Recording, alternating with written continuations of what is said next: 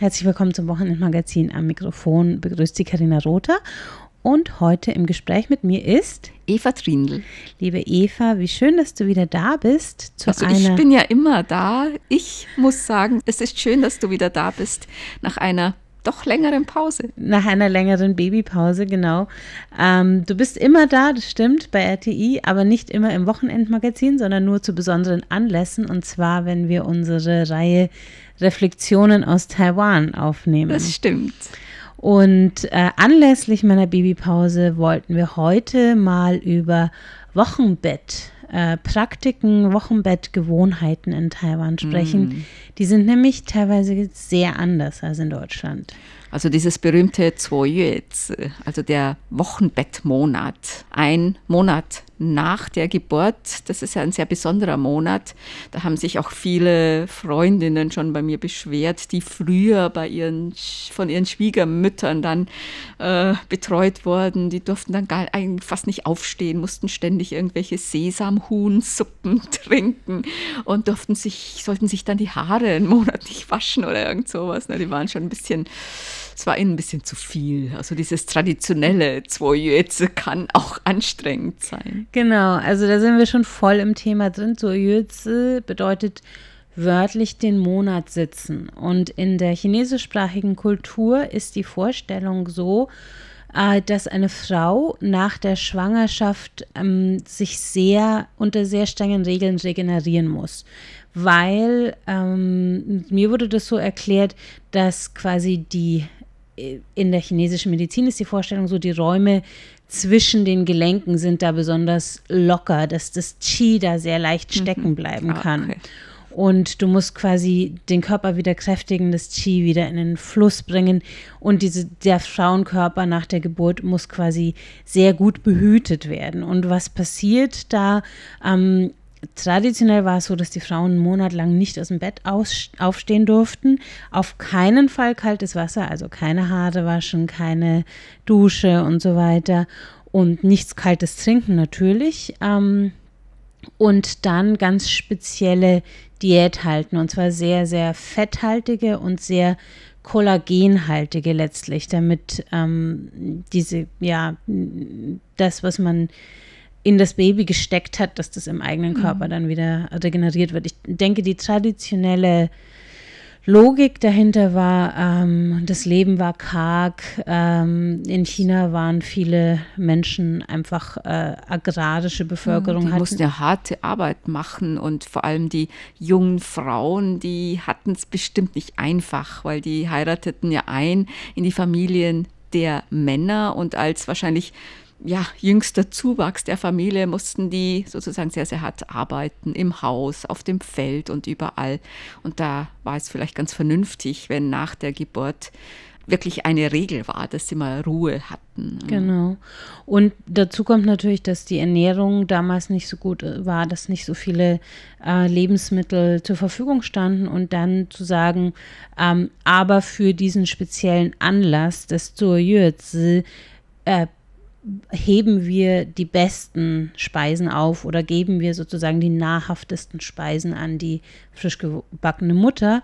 Ähm, das machte, denke ich, sehr viel Sinn, im, was sozusagen die Gesundheit auch dieser Mütter mhm. anging.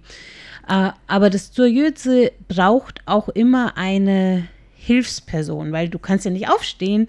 Jemand muss dir das Baby bringen, das Baby wieder wegnehmen, das Baby versorgen, äh, diese ganzen komplizierten für dich kochen oder genau, so. Genau, komplizierten Speisen zubereiten. Und traditionell waren das die Mütter oder die Schwiegermütter, die das für die mhm. äh, Frauen äh, durchgeführt haben. Aber heute ist es eben nicht mehr so.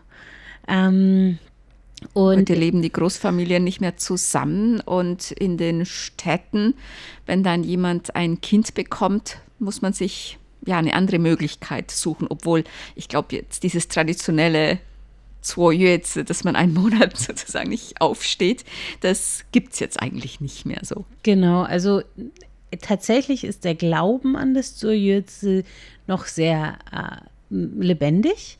Ich hatte zum Beispiel im ähm, Sprachunterricht an der Uni eine Lehrerin, die war ein bisschen älter Und die hat uns immer erzählt, dass ihre chronischen Rückenbeschwerden davon kamen, dass sie kein Zuriöze gemacht okay, hat. Ähm, und ihre Mutter hatte ihr das damals schon gesagt, sie muss Zuriöze machen, sonst wird sie schwere Folgen davon tragen. Und äh, sie hat ihre Rückenbeschwerden da drauf geschoben und hat gesagt, nach der chinesischen Medizin, die einzige Methode, die loszuwerden, wäre gewesen, nochmal ein Kind zu kriegen. Und dann Zoyöze zu und machen. Und dann Zoyöze zu machen. Oder zwei. Oder zwei. Dass man sozusagen vom ersten Kind und vom zweiten Kind die zusammen dann macht. Wahrscheinlich. Aber das war es ihr nicht wert, der Rücken. Ähm, und ich habe auch mit einigen Frauen in meinem Alter gesprochen. Also eine Frau hat zu mir gesagt, sie ist der festen Überzeugung, dass der Grund, warum die Taiwanerinnen im Alter noch so gut aussehen, während die Westlerinnen oftmals irgendwie faltig sind oder auseinandergegangen sind, das liege im Zürich. Okay. Also er ist noch lebendig, der Glaube an den Zürich. Ja, also ich habe auch, man unterhält sich auch darüber. Also zum Beispiel, wenn jemand ein Kind bekommt, ah, machst du Zoyueze oder wie machst du das? Und die sagen vielleicht, ah, meine Mutter kommt mal und hilft oder ja, ich mache das ein bisschen, ich ruhe mich ein bisschen aus, aber viele, die zum Beispiel, dass man sich vier Wochen lang die Haare nicht waschen sollte oder das ist jetzt, jetzt eigentlich in den modernen Wohnungen, man hat warmes Wasser, man hat einen Föhn und so ist das natürlich jetzt auch nicht mehr so aktuell. Oder so schwere Arbeit machen viele ja auch nicht. Und viele, die wollen jetzt auch nicht so unbedingt so fett und so reichhaltig essen. Also jeden Tag diese Sesamöl, Hühnersuppe oder so, das ist den meisten auch ein bisschen zu viel, weil man ernährt sich normalerweise ja schon sehr gut mhm. und hat eigentlich alle Möglichkeiten, also den Körper zu buhen, also aufzubauen, mhm. ne, wieder in, in Schuss zu bekommen. Zu Aber so einige Sachen, also dass man den ersten Monat besonders aufpassen muss, das also habe ich auch schon von vielen gehört, auch mhm. von Frauen, die normalerweise jetzt nicht jetzt traditionell zwei Jueze mhm.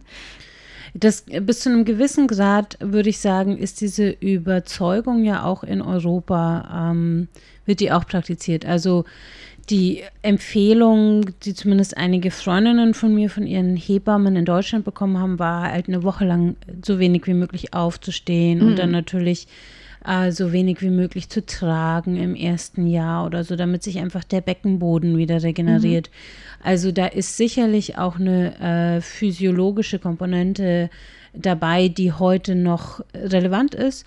Und ähm, in Taiwan eben kann sich jetzt letztlich jede Frau äh, aussuchen, wie sie diesen Zuoyöze verbringen will. Aber es gibt sehr, sehr viele Angebote. Also es gibt sehr viele.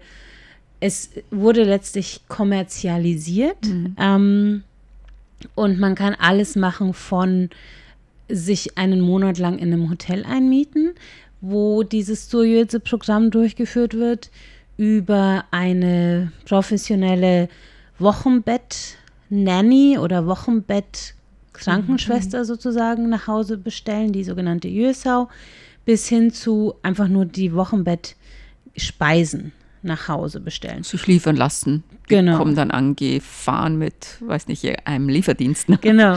Und was es da für Angebote gibt und wie die aussehen, darüber sprechen wir nächste Woche im Wochenendmagazin.